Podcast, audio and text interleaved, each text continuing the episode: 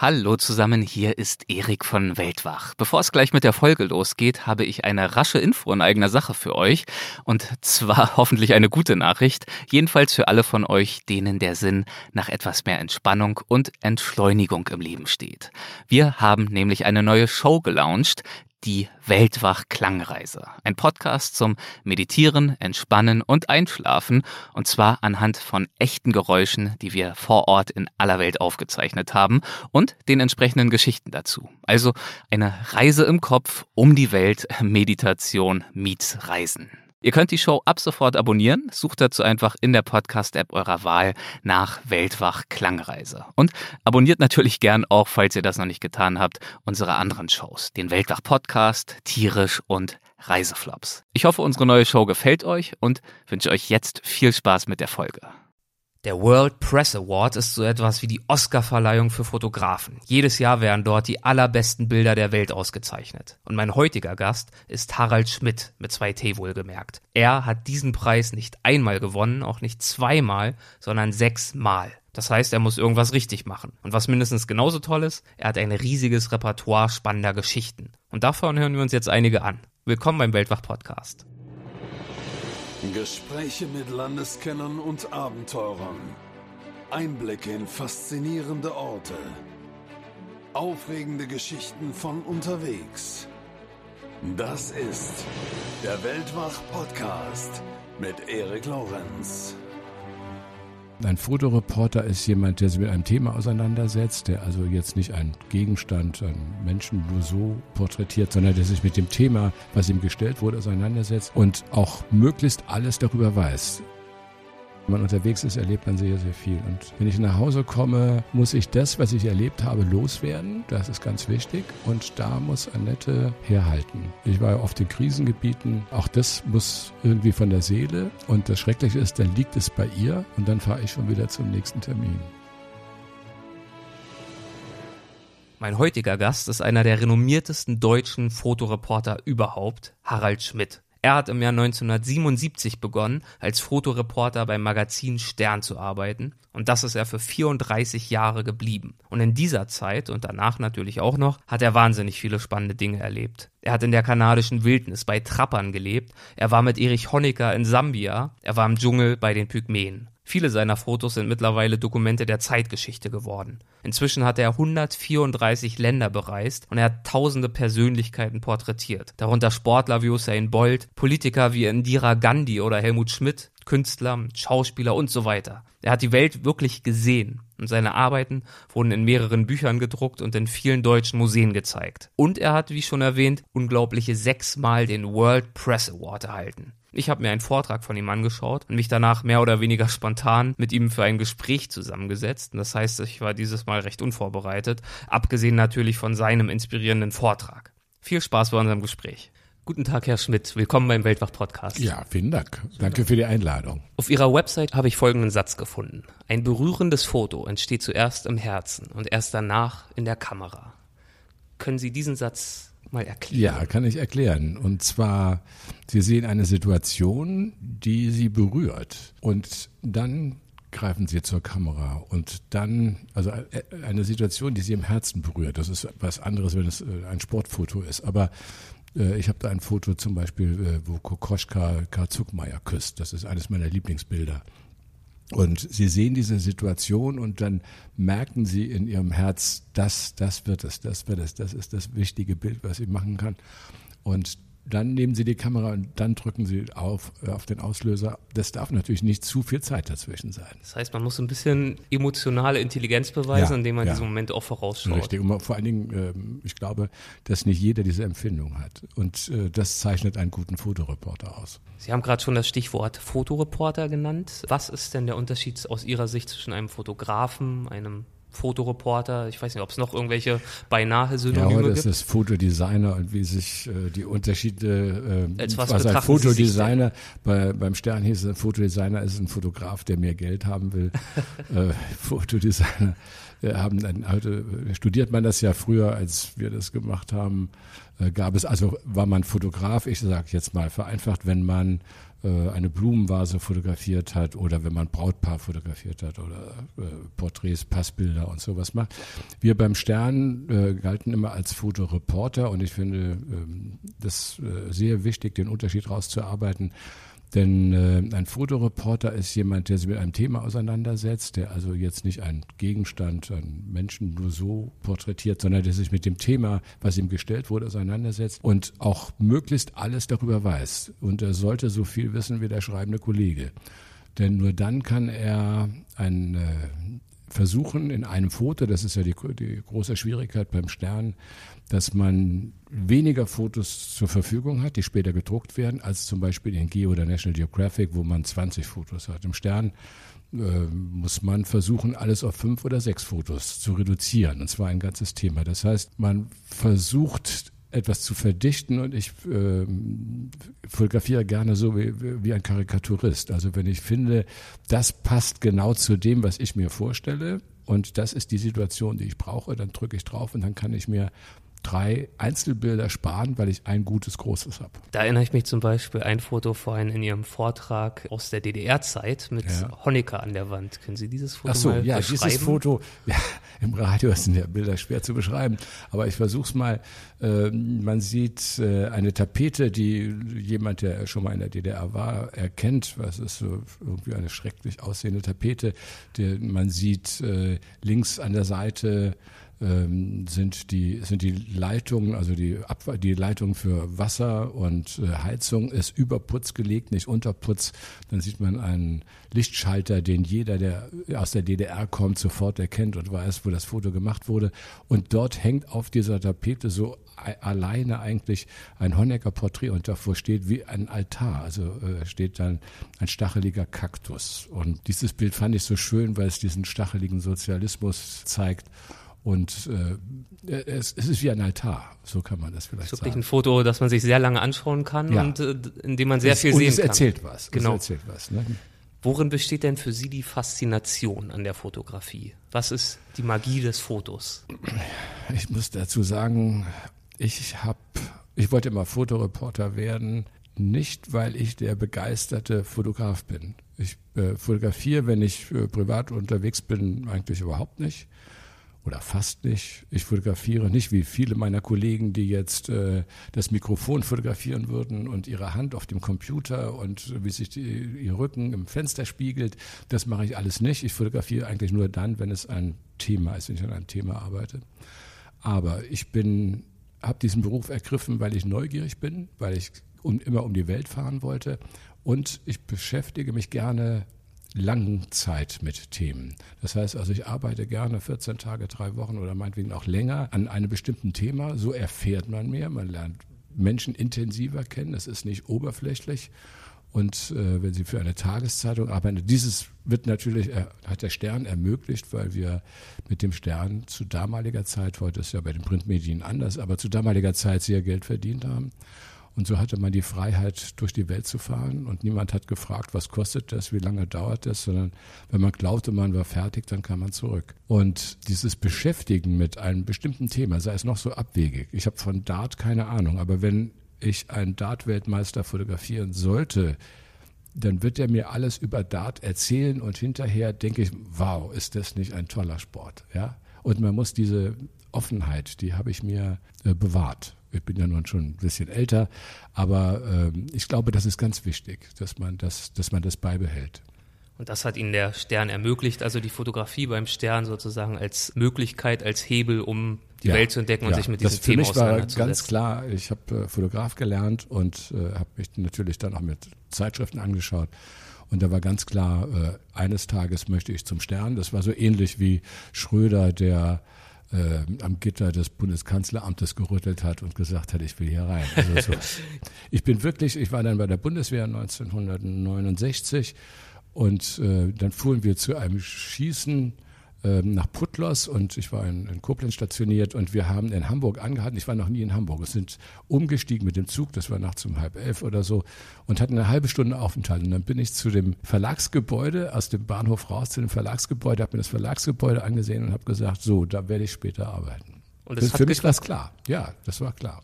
1977 haben Sie dann angefangen und Sie waren bis 2011 dort als festangestellter ja. Ich weiß die genaue Zahl nicht, denn ich habe die letzten zwei Jahre war ich, äh, wie sagt man, Altersteilzeit, die über die, also die gab es früher beim Stern, ich hatte mir das immer gewünscht, dass es Altersteilzeit gäbe, beim Spiegel gab es das.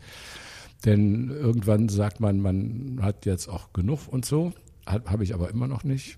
Und äh, es hatte sich beim Stern so einiges geändert. Und das wurde eingeführt, da habe ich sofort Ja gesagt, habe deshalb zwei Jahre früher aufgehört und muss sagen, dass ich diese Zeit aber genutzt habe, um eigene Projekte zu machen. Also ich bin dann mit dem deutschen Segler Arvid Fuchs, das ist ein, äh, ein Segler, ein Extremsegler, vielleicht vergleichbar, was Messner im Bergsteigen ist. Das ist Arvid Fuchs im Segeln, der sehr altes Schiff hat, 85 Jahre altes dänisches Fischereifahrzeug, umgebaut zum Segelschiff und äh, mit ihm bin ich sehr viel unterwegs gewesen, habe dann drei Geschichten für National Geographic äh, fotografiert und wir haben also Reisen zum, äh, zu den Lofoten im, im Februar und im März gemacht, wenn es noch richtig kalt ist und vor allem richtig stürmig ist und niemand geht mit so einem alten Holzschiff. Bei dem Wetter segelt niemand über den Atlantik. Um diese Zeit sind die Schiffe im, im Hafen. Aber Arbeit macht es. Und ich weiß, wenn der dabei ist, kann nichts passieren. Und was war Ihr Antrieb, damit dabei zu sein? Ich es bin selbst Segler. Ach, okay. Und äh, dann habe ich, äh, ich wollte immer haben, dass mein schreibender Kollege, der Edelfeder beim Stern war, Peter Sandmeier, dass wir zu den Lofoten mal fahren und dort ein, äh, ein, ein Thema suchen, weil ich schon mal auf den Lofoten war, bin da schon mal hingesegelt von äh, von, über die Lofoten dann bis, bis Holland mit einem modernen Schiff. Und äh, ich habe ihm immer vorgeschwärmt, habe gesagt, wir müssen auf die Lofoten. Ich, ich rede sonst nicht von magischen Orten, aber die Lofoten sind wirklich magisch. Und er sagt immer, ja, wo ist denn das Thema? Und dann fiel ihm ein, er hat ein Buch, The Last Viking. Das ist ein, ein Buch, das wurde 1910, glaube ich, ins Deutsche übersetzt von einem norwegischen Schriftsteller, Jan Boyer. Ähm, der beschreibt äh, die Fischer, die im, äh, Ende Februar bis Januar den Skrei, das ist der Kabeljau, fangen und äh, dann hat er, dann kommt er zum Leichen aus der Barentssee und der Unterschied zwischen diesem Kabeljau und dem Kabeljau, den wir normalerweise kennen, ist, dass der, dieser Kabeljau immer schwimmt. Sonst ist der Kabeljau gemeinen äh, standorttreu, aber dieser schwimmt immer, hat deshalb eine andere Konsistenz und gilt als Delikatesse. Und äh, da sind, ich weiß jetzt nicht mehr genau, 1800 irgendwas sind äh, 500 Seeleute ertrunken, weil das Meer doch sehr rau sein kann um diese Zeit. Und dann haben wir gesagt, wenn wir jetzt Arvid dazu kriegen, der hat ein vergleichbares Schiff, weil das, was sie früher hatten, es kommt nicht genau hin, aber so ähnlich, dann kann man die Geschichte viel besser erzählen, als wenn man mit einem modernen Schiff dahin fährt. Und äh, der fand die Idee klasse, er, fand, äh, er kannte auch das Buch und sagte, ja, toll, machen wir. Und äh, daraus wurde dann auch ein Buch, äh, Segeln im Polarlicht. Ach, ein ganzes Buch gleich? Ein ganzes Buch, ja. Und ja. das Buch, äh, ist das ist das vor allem textlastig oder ist das äh, nee, Bildband? Das ist beides. Also natürlich mehr Bilder, äh, vom, was den Platz anbelangt, aber auch sehr viel Text. Und sehr viel in, in Informationen, ja. Wo ist das erschienen? Äh, Im Delius Glasing Verlag, äh, ein deutscher Verlag, der sich äh, hauptsächlich mit äh, ähm, Wassersportthemen beschäftigt. Und was zieht Sie an den Lofoten so an? Was gefällt Ihnen daran so sehr? Das ist magisch, vor allem, weil wir im Winter da waren. Und da ist ja immer dunkel oder fast immer dunkel und ähm, ja, das hat eine, wie soll ich sagen, es nimmt mich ein. Ja, man kann das nicht jedem vermitteln. Ich habe dann Arvid, bin dann auch mal mit ihm nach Grönland gesegelt und habe, als wir da hinsegelten, das zieht sich, da waren wir sechs Wochen unterwegs. Und äh, dann habe ich gefragt, was haben deine Eltern bloß mit dir falsch gemacht, dass dir sowas gefällt. Aber als ich dann auf Grönland war oder und wir da um Grönland, Grönland rum gesegelt sind, muss ich, äh, kam ich dann und habe gesagt, äh, jetzt kann ich verstehen, was. ja. In einem Interview haben Sie aber auch mal gesagt, nicht etwa Grönland oder die Lofoten, sondern mhm. ausgerechnet Ihre DDR-Zeit war mit Ihre spannendste Zeit. Das stimmt, ja. Ich habe äh, sechs Jahre in der DDR gelebt, war akkreditiert für den Stern von 1977. Das war, also die, ich wurde beim Stern angestellt äh, 1977. Ist, äh, die brauchten einen Fotografen, der bereit wäre, war in die DDR zu gehen, also dort zu leben. Und dann, äh, ich war damals jung und die suchten einen jungen Mann, weil niemand von den damals festangestellten Fotografen bereit war, dahin zu gehen für eine längere Zeit. Und da sollte sich ein junger Mann bewähren und dann fiel die Wahl auf mich und äh, habe ich sofort Ja gesagt und habe das auch nie bereut. Also einmal, weil ich dann meine heutige Frau, also schon seit 1983 Frau, äh, kennenlernte, aber auch, weil das eine intensive Zeit war. Und äh, ich dann auch durch das Leben, also viele der Journalisten, die dort akkreditiert waren, hatten noch eine zusätzliche Wohnung in Westberlin, sind dann gependelt von Ost nach Westberlin und haben sich überlegt, muss ich überhaupt heute in Osten? Und ich bin wirklich äh, nur, habe nur drüben gelebt, habe dann, als ich Annette kennenlernte, habe ich mir auch keinen James Bond Film angeguckt. Ich konnte mir, ich konnte nicht nach Hause kommen und ihr sagen, leider weißt du nicht, was James Bond ist, aber ich erzähle dir jetzt mal. Und das ist irgendwie eine Situation, in die möchte man nicht kommen. Ich hatte ihr den Spiegel und Stern hat sie natürlich gelesen, den wir zu Hause hatten, und da steht nichts Positives drin über den Westen. Da steht nicht drin, dass bei uns die Sonne scheint, sondern wir schreiben ja auch, die Gewerkschaften sind dagegen und die Politik ist so, nicht? Und äh, es gibt ja eigentlich kaum positive Geschichten. Und daher hatte sie ziemlich großen Respekt, äh, mit mir in den, in den Westen zu gehen. Und ich hatte ihr nicht erzählt, dass es alles gar nicht so dramatisch ist. Und wir haben dann 1982 geheiratet. Sie kriegte eine Ausreisegenehmigung zum Zwecke der Eheschließung mit Herrn Schmidt. Und dann habe ich ihr einen äh, Stadtplan in die Hand gedrückt und habe gesagt, so, nun finde ich mal zurecht. Und es war im Nachhinein genau das Richtige. Und sie hat dann auch erkannt, dass es im Westen gar nicht schrecklich ist. Und ähm, das war sehr schwierig, sie dazu zu kriegen, dass sie mit mir weggeht. Also das war, als wir uns kennenlernten, war sofort die Ansage mit eines klar ist, wenn wir uns trennen, ich möchte niemals in den Westen, ich möchte immer hier bleiben. Sie ist äh, Restauratorin, hat im Märkischen Museum gearbeitet, die Partei war sehr weit weg und am 1. Mai sagte der Direktor, ihr braucht nicht kommen, es genügt, wenn ich dahin gehe. Und äh, daher hatte sie eigentlich nichts zu leiden, außer dass sie nicht verreisen konnte. Und warum war die Zeit in der DDR für Sie so spannend? Ja, weil man, äh, man hatte ein ganzes Land, das heißt auch zu Teilen die umliegenden Länder für sich. Man hatte keine Konkurrenz und man konnte sich Themen aussuchen. Alles war illegal. Ich war ja jung, ich war je nachdem, wann ich welches Foto gemacht habe, aber ich sag mal so um die 30, entweder vorher oder etwas später und äh, habe dann auch die Verfolgungsjagden mit den Stadtsicherheitsleuten, die hinter einem herfuhren, habe ich genossen und habe dann äh, meinen Spaß dabei gehabt. Man nahm das nicht so ernst. Ja, später äh, fand ich es dann wirklich störend, weil ich gedacht habe, also ich bin doch hier nicht der Verbrecher, wenn seid ihr das doch. Ja, aber man hat dann an Themen gearbeitet und weil alles äh, verboten war. Also wenn man sagt, wir möchten gerne äh, das Thema Jugend in der DDR machen, dann wurde das beim Außenministerium, die für uns zuständig waren, wurde das beantragt. Die haben gesagt, wir kümmern uns um das Thema. Man wartete drei Monate, nichts passierte, dann wartete man noch einen Monat und die sagen, ja, ja, ja, es ist bald, ist es soweit. Und dann kriegt man drei Termine und das ist natürlich alles fake, denn ein Jugendclub, der voll ist mit, äh, mit jungen Leuten, die alle in der, in der FDJ sind, die dann natürlich keine Blauhemden anhaben, aber die schon, wo man schon merkt, dass hier was nicht stimmt. Und es war in, das habe ich vergessen, in Görlitz, äh, wo wir da hingefahren sind. Und dann sagen die, ja, gehen wir doch mal rüber, sehen Sie mal, wie toll die Häuser äh, renoviert wurden. Da geht man auf die andere Seite, das ist ein schön renoviertes Haus. Das war ja toll. Dann gingen wir wieder in die Kneipe und da bin ich wieder rausgegangen. Sofort kommt die Frau, wo gehen Sie hin? Ich sag, wollte mal gucken, wie es draußen aussieht. Es war nur ein Haus restauriert und alle anderen waren verfallen. Und ich meine, das kann ja so nicht sein. Also fängt man dann an, also da war auch zum Beispiel ein, einer der Termine, die sie uns gegeben haben, ähm, eine Schülerin, die natürlich nur Einser äh, hatte. Und ähm, da sollten wir ihre Eltern, die beide Arbeiter waren, konnten wir besuchen. Es war so die Vorzeigeschülerin und da roch noch alles nach frischer Farbe und die Möbel waren neu. Also die haben nur dafür, dass wir jetzt kommen, neue Möbel bekommen. Ob sie die wieder abgeben müssen, weiß ich nicht, aber jedenfalls.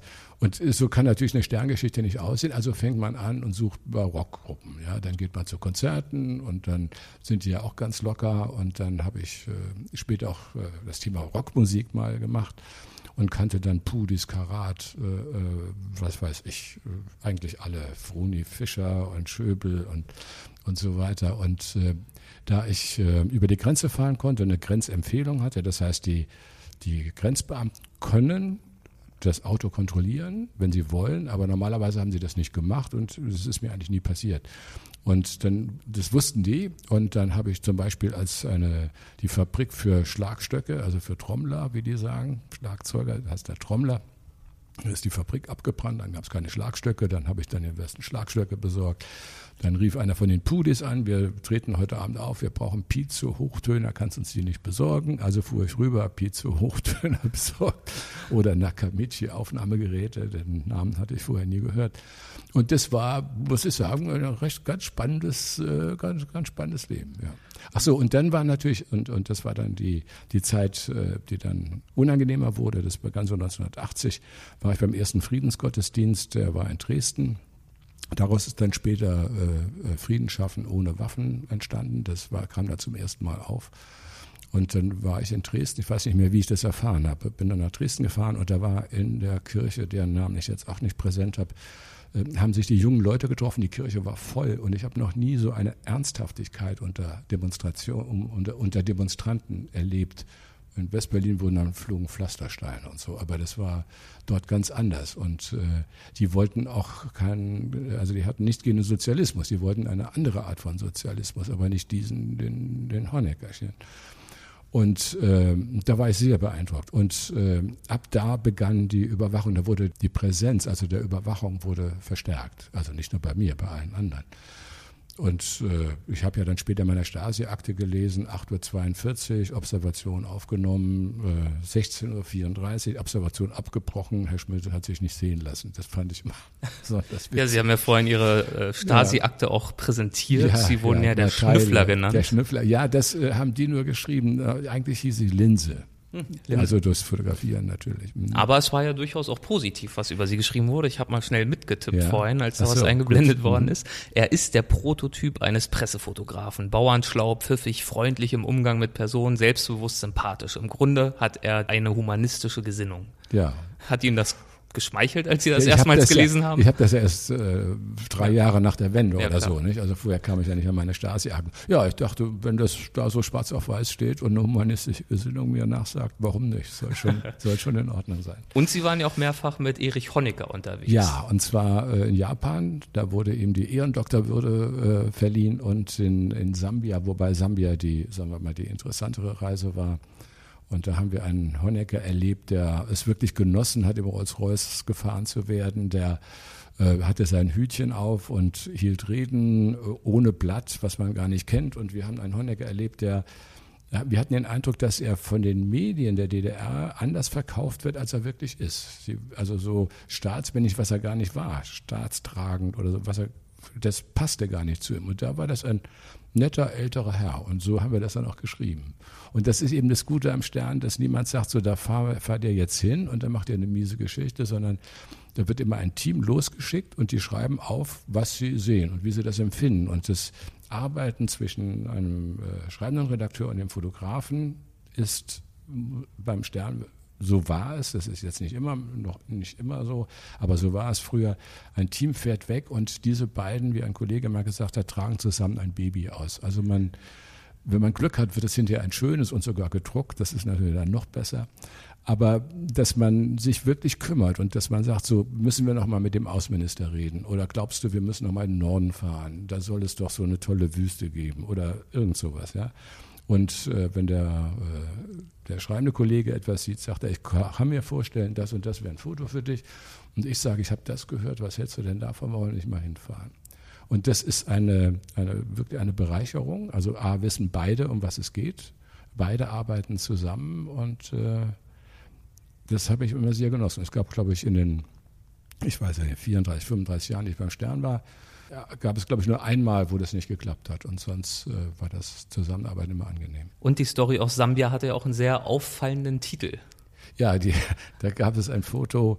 Äh, Erich Honecker wird vom damaligen Präsidenten, jetzt weiß ich nicht mehr, Kaunda. Ja, Kaunda war Präsident von Sambia.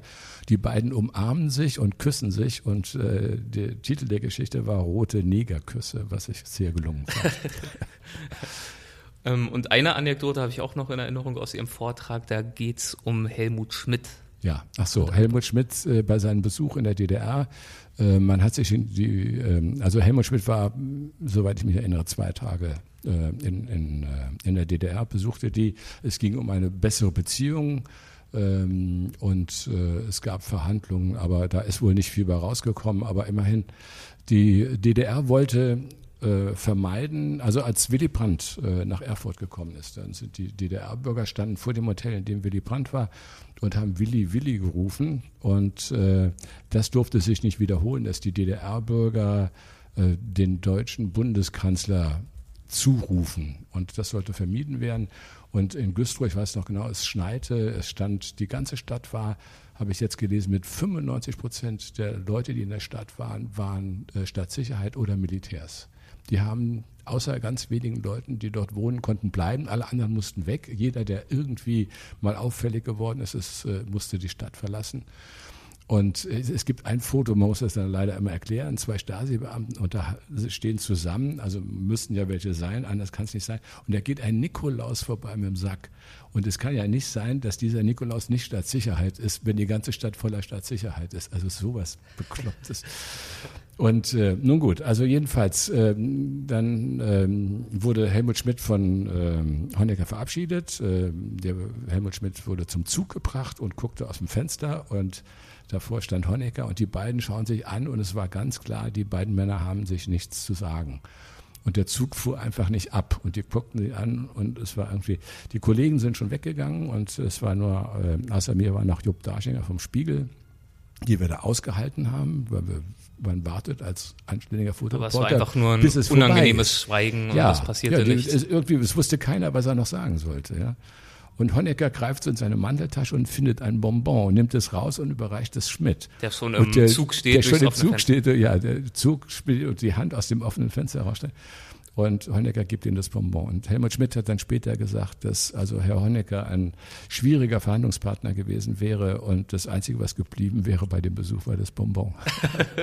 und Sie haben diesen Moment der Übergabe. Moment. Ja, natürlich, sollte man haben. Perfekt, ja. perfekt. Und was ja auch interessant ist, ähm, Herr Honecker hat Sie ja auch auf Ihre Frau angesprochen. Oh, das wissen Sie. Ja. War ja erstaunlich, weil Sie haben es ja, nee, Nein, aber eben. ich habe es gelesen. Sie haben es gelesen. Ach, ach, gut. Ja, ja.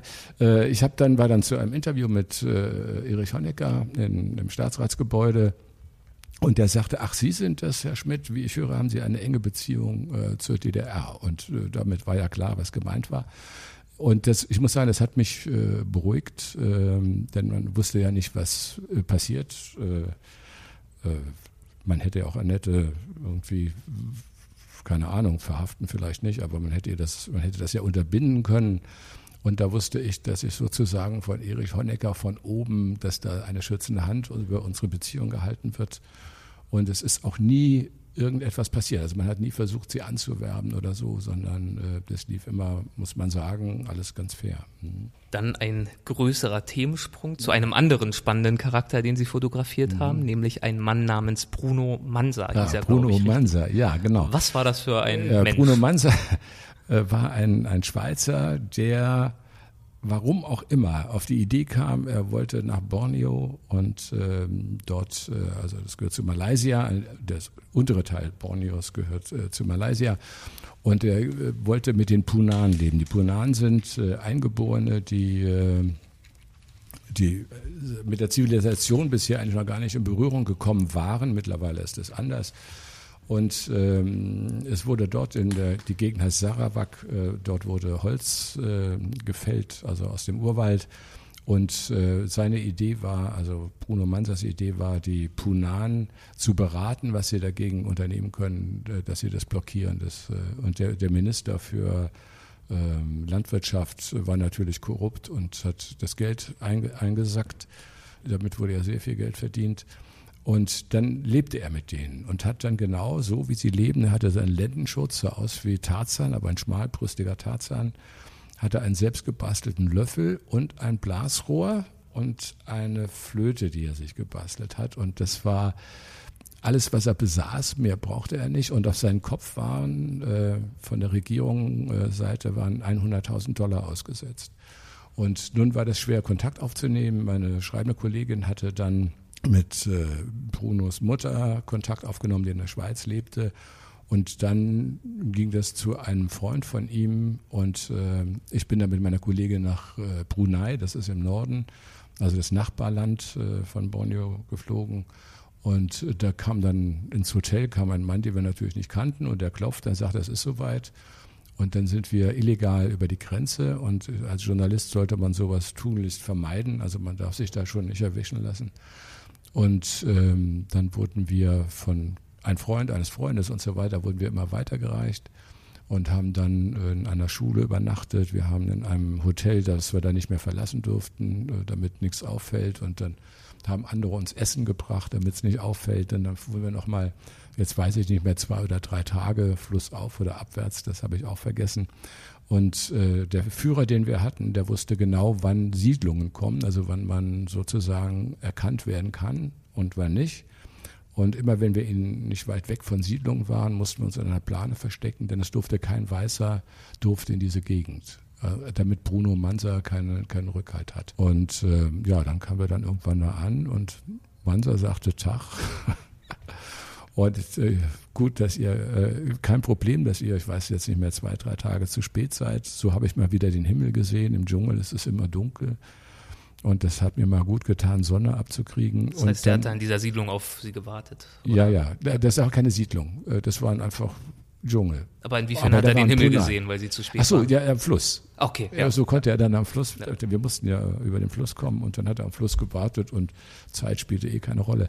Und der hat sich mit der Sprache der Punan auseinandergesetzt und wollte ein Wörterbuch anlegen, weil er wusste, dass diese Sprache nicht mehr weiter, nicht mehr lange erhalten bleiben wird. Und ich habe vor, ich sage jetzt mal drei, vier Jahren einen Film gesehen, äh, da ging es auch um die Punan und die trugen dann Seiko-Uhren und hatten Hütten und so. Also hat sich alles, alles verändert. Äh, Brune wurde mal von zwei Polizisten verhaftet und er sagt, die habe ich mir angesehen. Und da habe ich gedacht, im Dschungel bin ich schneller als die. Und dann bin ich gelaufen, geflitzt, bin ich geflitzt. Und da war er verschwunden und die Punan haben ihn versteckt. Aber er ist seit, ich weiß jetzt die Jahreszahl nicht, aber seit mindestens zehn Jahren oder so verschwunden. Also niemand weiß, äh, was aus ihm geworden ist.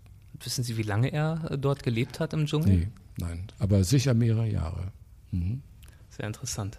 Sie waren mittlerweile in 134 Ländern unterwegs, zumindest mhm. nach der gegenwärtigen, nach der aktuellsten Zählung. Ja, mhm. Gibt es da ein Land, das in ganz besonderer Weise Ihr Herz ja, erobert hat? Ja, ja. Äh, zwei. Äh, zwar einmal ich sage immer, der schönste Teil der Welt ist das nordfriesische Wattenmeer. Das ist ja ein Teil von Deutschland und äh, das Ebbe und Flut und äh, die Lichtstimmung und äh, das Wasser, was hin und her geht, äh, das ist hm, einfach magisch, kann man sagen. Und da ich ein Segelboot habe, sind wir auch oft, äh, hatte, jetzt nicht mehr, sind wir oft in, in dieser Gegend gesegelt. Und das andere Land, äh, ich glaube, was mir sehr ans Herzen, an den, ans Herz ging, da war ich aber noch sehr jung, war ich in Simbabwe, äh, was damals noch Rhodesien hieß. Und ich weiß noch, dass ich Tränen in den Augen hatte, als ich das Land verlassen musste. Das, also verlassen habe, um wieder zurückzufliegen. Aber das ist ein wirklich tolles Land, wo auch die, die Einwohner äh, von den Eng also in englische Schulen gegangen sind. Und das ist in der Armee gab es auch äh, schwarze Vorgesetzte vor Weißen und da mussten auch Weiße äh, den schwarzen Vorgesetzten grüßen. Das war, sagen wir mal, viel relaxter, entspannter als Südafrika. Und das Land ist einfach wunderschön. Und das liebste Land ist, glaube ich, die Mongolei, wo ich äh, viermal gewesen bin. Im, zur Wolfsjagd im Winter und, ähm, und zur, äh, in der Gobi und äh, dann ein, eine Geschichte über die Mongolei und eine Geschichte über Kaschmirziegen, ja, viermal demnach das ist mir sehr ans Herz gewachsen, was damit zusammenhängt, dass wir, natürlich sind wir lange befreundet, einen Übersetzer hatten, ein ehemaliger DDR-Bürger, der in der Mongolei lebte. Die Mongolei war für die DDR das, was Kuba für Russland war. Und er sollte dort als Deutschlehrer für die Mongolen tätig sein. Und die Regierung hatte das eben beschlossen, die Regierung der DDR. Und so wurde er Deutschlehrer im Schlachthof.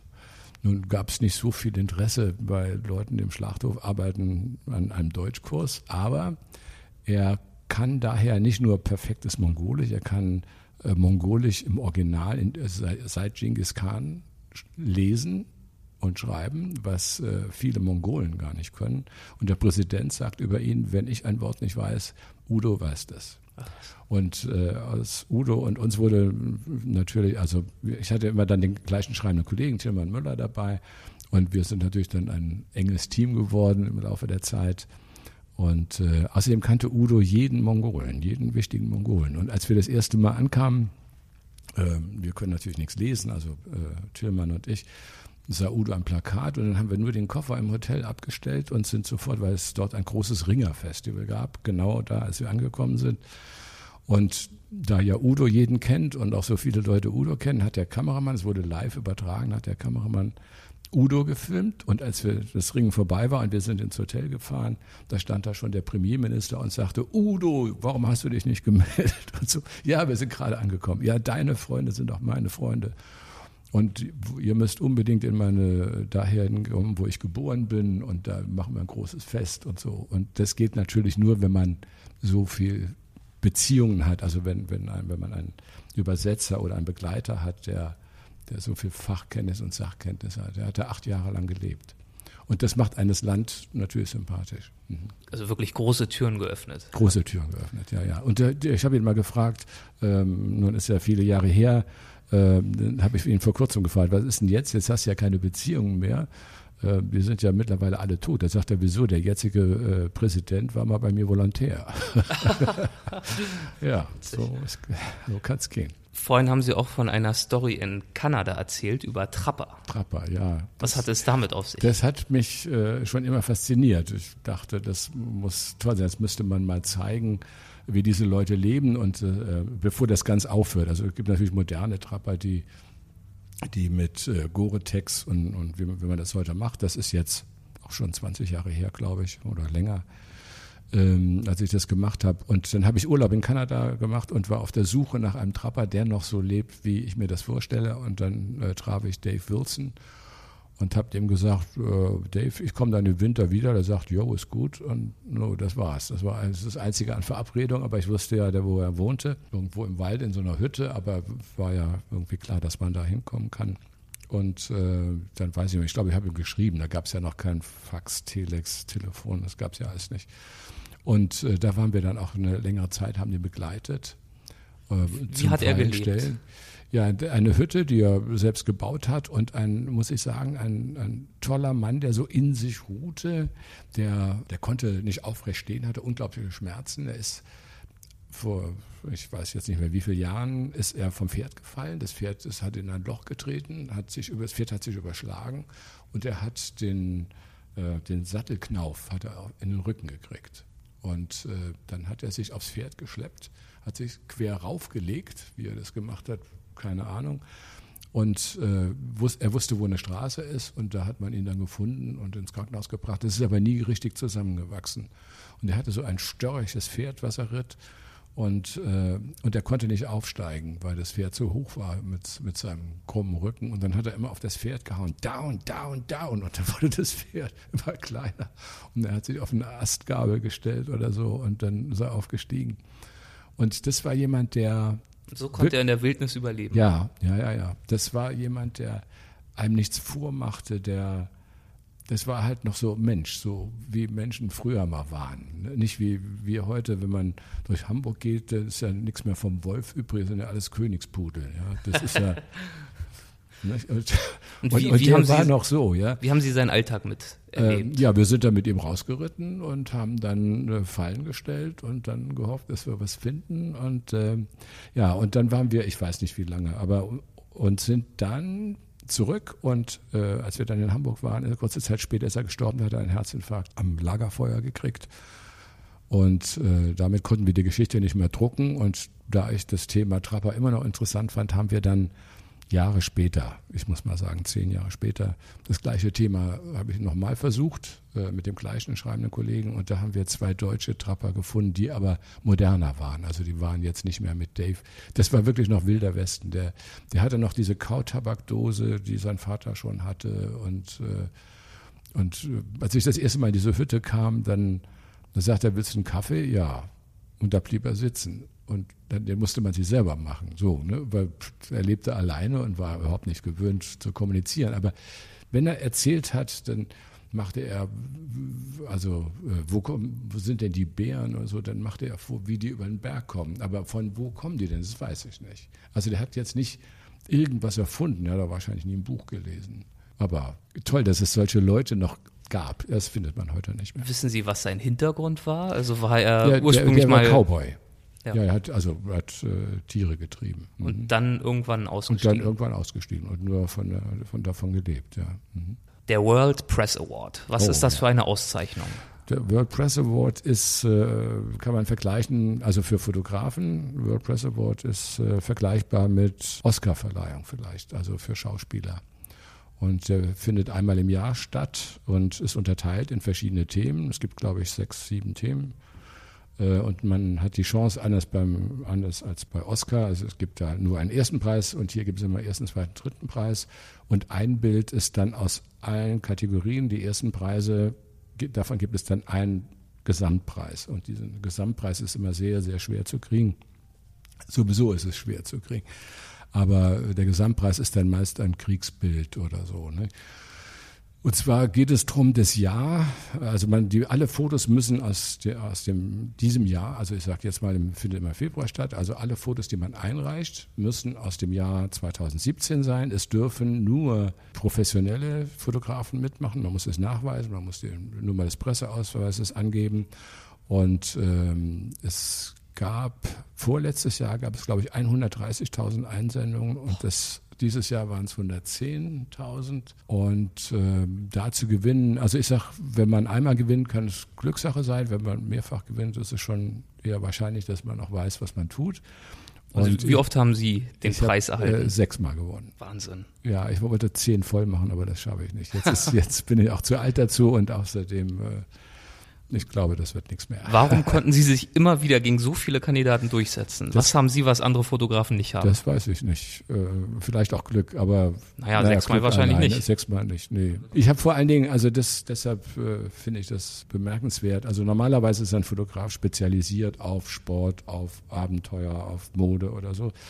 Und ich habe in den verschi- verschiedensten Kategorien. Ich habe zweimal, also einmal erster Preis äh, äh, Porträt, einmal dritter Preis Porträt, einmal Sport und zweimal Kultur.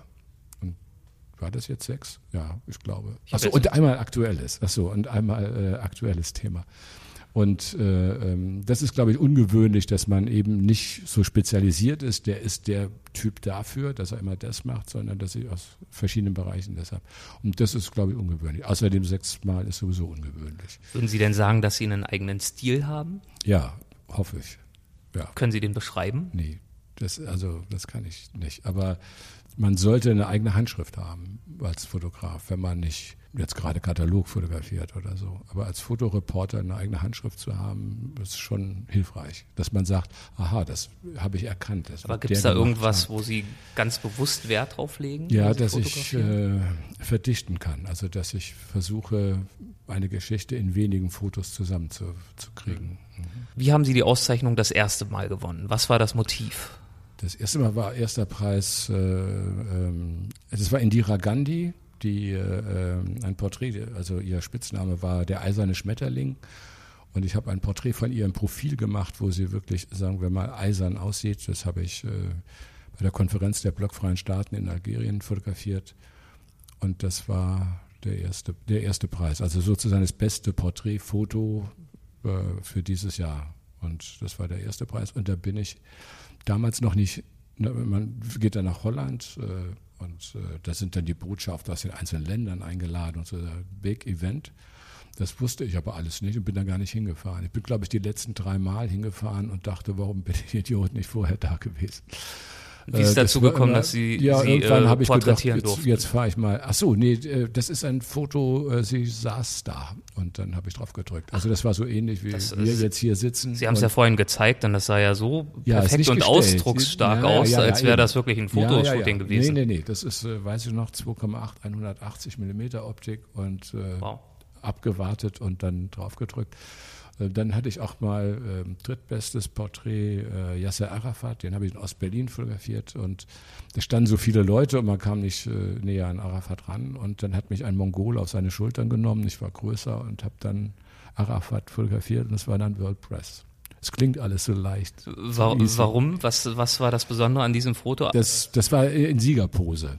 Das war, äh, Arafat war, ja genau, das war Peace. Peace, ja, ja. Wobei Peace bei ihm nicht ganz stimmte, aber. Mhm. Und ähm, gab es auch mal ein Foto von den Pygmäen, was, ja, wo Sie ich gewonnen bin haben? mit oder? den, äh, ich habe mal eine Geschichte gemacht über die Musik der Pygmäen und äh, eine sehr aufwendige Geschichte. Es gibt einen Musikprofessor, Simha Arom, der sich seit 40 Jahren mit der Musik Afrikas be beschäftigt. Und äh, mit ihm sind wir dann äh, in die äh, Zentralafrikanische Republik gereist und äh, haben uns dann zu den Mongo äh, zu den äh, Pygmäen, die er, er war da schon öfter, hat lange gelebt in der Zentralafrikanischen Republik, die wirklich sehr weit weg wohnen äh, und er wusste natürlich, wie man die erreicht. Man kommt einfach hin, man kann ja nicht telefonieren oder so. Und äh, da waren wir dann auch, ich sag mal, 14 Tage bei denen. Also insgesamt waren wir sicher drei Wochen oder länger unterwegs. Und diese, äh, es gab unter den Pygmäen jemanden, der, sagen wir mal, intelligenter war als die anderen, schien mir so. Und das war Malala. Und äh, der hatte ein, ein, ein Mbela, heißt dieses Instrument. Ähm, also er, es gibt einen bestimmten Baum und dann steckt er einen Ast ab und diesen Ast biegt er über, übers Feuer und dann wird eine Liane gespalten und äh, das ist ein U-förmiger Ast, also ist dann U-förmig geformt. Und da spannt er eine, ein Teil einer Liane dazwischen und es wird gespielt wie eine Mundorgel. Und äh, über den Professor sind die dann mal in Hamburg. Achso, ich habe dann Malala am Schluss gefragt, ob ich äh, dieses Instrument als Andenken haben konnte. Und der macht sich halt ein neues. Das ist ja kein Problem. Und da hat er mir das gegeben. Habe das dann mit nach Hamburg gebracht. Das hing bei mir an der Wand. Und dann sind Jahre später äh, sind die Pygmäen über den Professor in Hamburg aufgetreten beim NDR Fernsehen, äh, Rundfunk. Und dann hatte aber Malala sein Instrument zu Hause gelassen. Er war ja der Meinung, es gibt ja Lianen und Bäume, gibt es ja in Deutschland genauso. Muss er sich ja nicht abschleppen. Und nun gab es dieses Instrument nicht, was natürlich besonders bedauerlich war. Und der Er Professor hatte einfach keinen Bock, das im, der, das Flugzeuggepäck äh, Ja, wozu mitzuschleppen. Kann man ja, neues, ja, macht er jeden Tag. Dauert das ist- zehn Minuten. Ja, genau. ne? So. Aber leider nicht drin. Leider nicht drin. Und äh, der, der Professor wusste aber, dass ich diese, dieses Instrument zu Hause habe. Und dann hat er äh, Jean-Jacques Arnaud, ein, ein weltberühmter Pianist, äh, der klingelte dann bei uns und fragte, ob er denn diese Mbela haben könnte, weil Malala in, in Trouble wäre. Und dann haben wir ihm äh, aus der Patsche geholfen. Und was war bei den Pygmäen das Motiv, das diesen Preis gewonnen hat? Ähm, ja, das, die ganze Geschichte. Also das war die ganze Geschichte über die Pygmäen, die, äh, also wie sie leben und vor allen Dingen äh, die Musik. Also es ging ja um die Musik. Ähm, es ist eine Zwölftonmusik und äh, äh, es gibt äh, bei den Pygmäen nur Zahlen eins bis sechs, weil die Zahl geht nicht höher und dann kommt viele und ich glaube ganz, ganz viele. Das ist dann wohl, keine Ahnung, über zehn. Aber es, es ist eine Zwölftonmusik und auf die sich zum Beispiel Georgi Ligeti äh, beruft, also der äh, sich sehr mit der Musik der Pygmäen auseinandergesetzt hat. Übrigens ein Freund von, von unserem Professor, der mit uns unterwegs war. Und, ähm, und dieser Professor hat natürlich Aufnahmen gemacht, die dann äh, mitgebracht nach Deutschland. Und das ist ganz wichtig, das habe ich eben vergessen zu erzählen. Ähm, ich habe mir dann vorher natürlich mit meinem Kollegen, wir haben uns die CDs angehört, die es gibt. Und das war so lala, naja, fanden wir nicht so. Aber als wir im Dschungel waren und die Pygmäen fingen an zu singen, dann haben wir beide haben das Weinen angefangen. Und wir hatten beide, bei mir war es st- stärker, das Gefühl, als ob sich eine Hand um, um das Herz legt und dieses Herz zusammendrückt. Das war, also das habe ich noch nie erlebt. Und dann habe ich den Professor gefragt, wenn es heute noch Sammler, wie sagt man, Jäger und Sammler gibt aus der Steinzeit, was in uns drin ist. Und diese Musik ist so alt. Vielleicht ist es die Musik, die in uns drin ist, die wir erst jetzt zum Klingen hören und dass sie uns deshalb so berührt. Und der sagte, klingt gut, wenn ich ihm das beweisen könnte. Konnte ich leider nicht. Aber es war wirklich, das war ein, ein, ein das habe ich noch nie erlebt, sowas. Mhm. Aber auf CD funktioniert es nicht. Mhm. Aber es war natürlich, man ist da im Dschungel und so, das ist ja auch eine ganz andere, ganz andere Situation. Mhm. Haben Sie ein Lieblingsbild, das Sie gemacht haben? Ja, das ist äh, das Foto, wo Kokoschka Karl Zuckmeier malt. Und äh, das ist auch ganz lange her. Kokoschka hatte Helmut Schmidt gemalt und äh, also für ein Porträt, was dann im Bundeskanzleramt hängen sollte oder hing, hängt natürlich. Und äh, deshalb bin ich da hingefahren und habe dann wie, äh, fotografiert, wie Schmidt äh, gemalt wurde. Und also da hingefahren ist natürlich in der Schweiz. Und ähm, dann wusste ich, dass den nächsten Tag kommt äh, Karl Zuckmeier und wird gezeichnet. Und dann dachte ich, das wäre ja was Tolles, die beiden alten Männer zusammen. Und bin geblieben und habe dann natürlich Kokoschka gefragt, ob ihm das recht ist. Ja, bleiben Sie doch. Und dann bin ich einen Tag länger geblieben und habe das dann erlebt, wie diese beiden alten Männer zusammensaßen und der eine zeichnet, sie haben sich unterhalten, worüber habe ich jetzt leider nach den vielen Jahren vergessen. Und ähm, das war, sagen wir, sehr anrührend, wirklich sehr anrührend. Und ich bin jemand, der möglichst nicht auffällt, wenn er fotografiert, der sich äh, keine Bilder stellt. Man sagt schon mal, gehen Sie mal ein bisschen näher ans Fenster oder so, aber normalerweise lasse ich eine Situation so, wie sie ist und nehme dann ein leichtes Tele- oder Normalobjektiv, damit ich die, den Menschen nicht zu nahe komme, denn sie sollen ja so, so agieren, so bleiben, wie sie sind und sich nicht bedroht fühlen. Und als diese äh, vorbei war, diese Session mit äh, Zeichnen, dann hat äh, Kokoschka Zuckmeier genommen, so an der Schulter und hat ihn auf die Stirn geküsst. Und diesen Moment habe ich. Das ist zum Beispiel sowas, wo, wo das erst das Herz berührt. Und, ähm, und das ist ein, für mich so ein, ein tolles Bild, weil es so zwei alte Männer so inniglich zeigt. Und ähm, ich war so jung und das, das hat mich berührt, wie ich eben gesagt habe. Und dann habe ich gefragt, ob ich sie auch küssen dürfte. Und das fanden die auch irgendwie trollig, dass so ein 28-Jähriger sie auch küssen sollte. Und die willigten ein und äh, fanden das, diese Situation natürlich genauso komisch, wie sie auch war. Und äh, dann habe ich das Bild an Kokoschka geschickt und er hat es zurückgeschickt mit einer Widmung. Und äh, Zuckmeier, ich hatte dann noch ein Porträt von Zuckmeier gemacht, der schrieb dann, das ist das beste Altersporträt, was man je von ihm gemacht hat.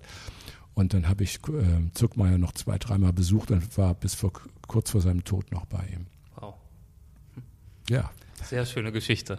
Vielen Dann Dank. kommen wir jetzt zum Abschluss äh, zu den Halbsätzen. Das ist eine Kategorie, die haben wir in jeder Folge. Das heißt, ich gebe einen Halbsatz vor ja. und Sie vollenden ihn, wie Sie möchten. Kann ganz knapp sein oder oh auch etwas Gott. ausführlicher. Oh my God.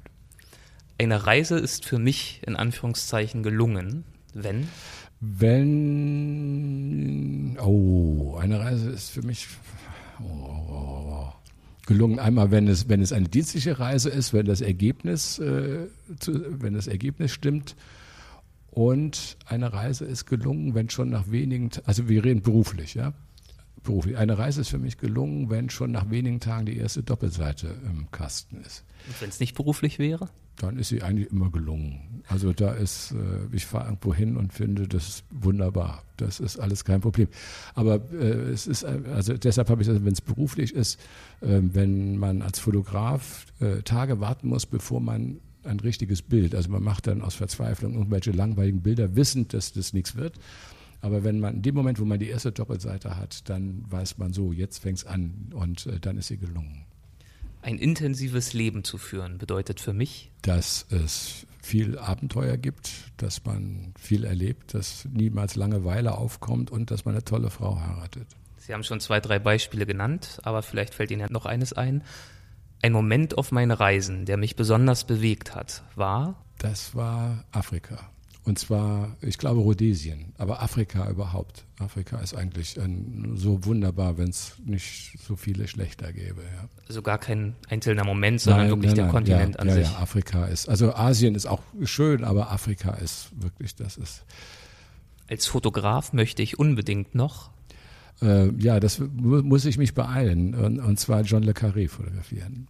Ich bin ein großer Fan von John Le Carré und habe, wir haben ja beim Stern vieles gemacht oder tausend Sachen. Äh, aber was ich gerne gemacht hätte, wäre John Le Carré fotografieren. Machen Sie sich da noch Hoffnung? Sind Sie Nein. da irgendwie dran? Nein, bin ich nicht dran. Das ist auch zu spät jetzt, glaube ich. Mhm. Als meinen größten Erfolg betrachte ich, Meine Frau geheiratet zu haben. Diese Frau geheiratet zu haben. nach einer großen Reise wieder heimzukehren, ist für mich Das ist das Allerwichtigste.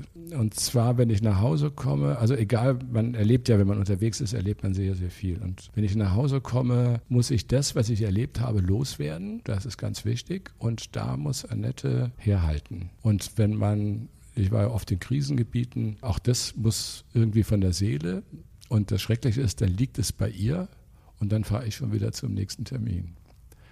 Aber äh, das nach Hause kommen und das, das Erlebte zu erzählen. Und ich mache auch oft, oft gemacht, wenn mir, wenn es positiv war, ich sage mal, man fährt nach Japan oder so, dass ich dann mit Annette nochmal dahin gefahren bin, um ihr zu zeigen, wie schön das ist und dann mit ihr zusammen das nochmal zu erleben. Mhm. Sie haben gerade das Stichwort Krisengebiete erwähnt. Das passt ja. vielleicht jetzt nicht ganz, aber das bringt ja. mich doch nochmal auf eine Geschichte, die Sie vorhin ja. auch erzählt haben. Die möchte ich jetzt doch nochmal ansprechen, kurz vorm Ende.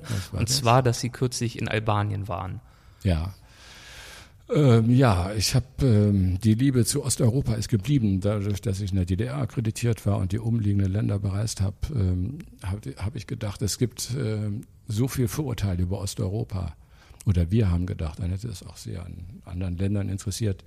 Ähm, das muss man ändern und wir fahren jetzt mal durch alle Länder Osteuropas und versuchen in jedem Land ein Thema so anzureißen. Man hat natürlich bei 20 Ländern, die wir da besucht haben, und sind, glaube ich, 24.000 Kilometer gefahren, haben äh, rote und gelbe Straßen genommen und möglichst Autobahnen vermieden, außer auf den ganz langen Strecken, damit wir das normale Leben äh, kennenlernen und sind so auch nach Albanien gekommen.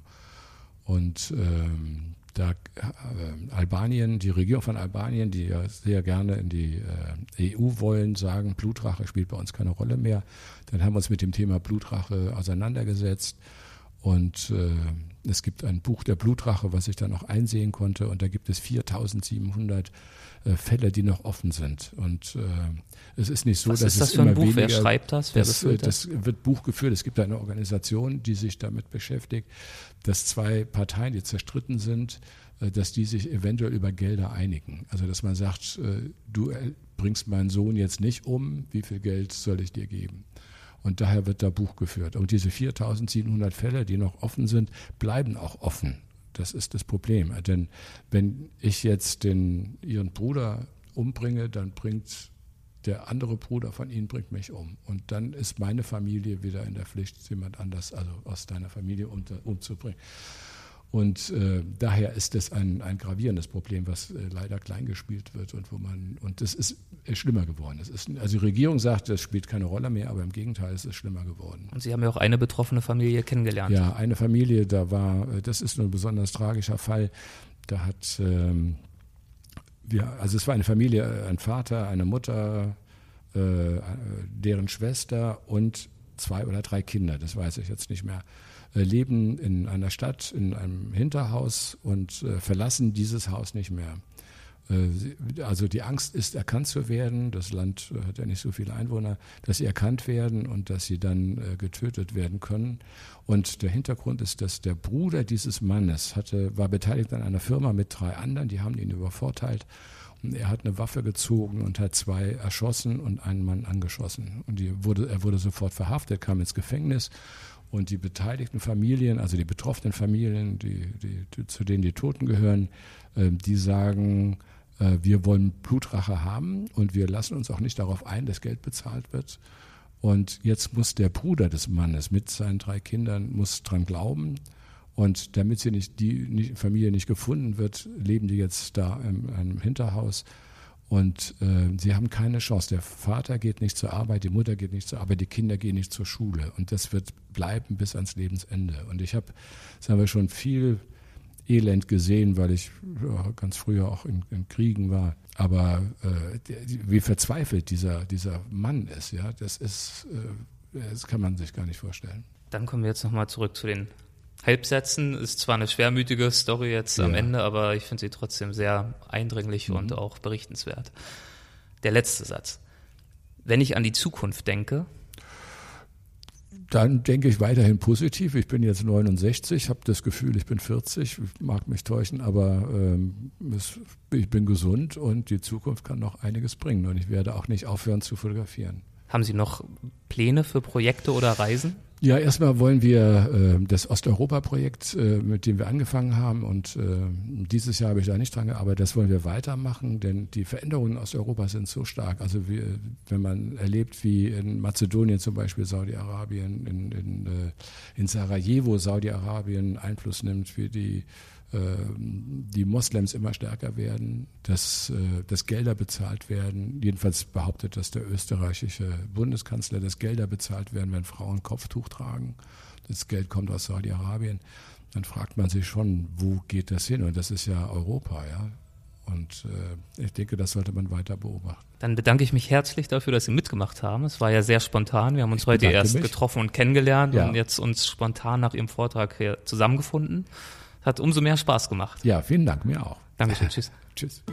Das war Fotoreporter Harald Schmidt. Ich finde, das, was er zu erzählen hatte, war wirklich eine spannende Mischung aus Zeitgeschichte, Politik und tollen Reiseanekdoten. Und mit ähnlich spannenden Gästen geht es auch in zukünftigen Podcast-Folgen weiter. Und das Beste, du kannst auch mit dabei sein, nämlich indem du Fragen einreichst. Das geht zum einen in Textform auf Facebook oder per Mail, oder aber du schickst eine Sprachnachricht ein und tauchst selbst im Podcast auf. Geh dazu einfach auf weltwach.de und klick oben auf Podcast. Und auf dieser Seite kannst du dann sehen, welche Gäste für die Zukunft geplant sind und du kannst auf einen kleinen grünen Button klicken, um ganz unkompliziert deine Frage aufzunehmen. Ich freue mich auf jeden Fall von dir zu hören. Ansonsten bleibt mir nur zu sagen, bis bald.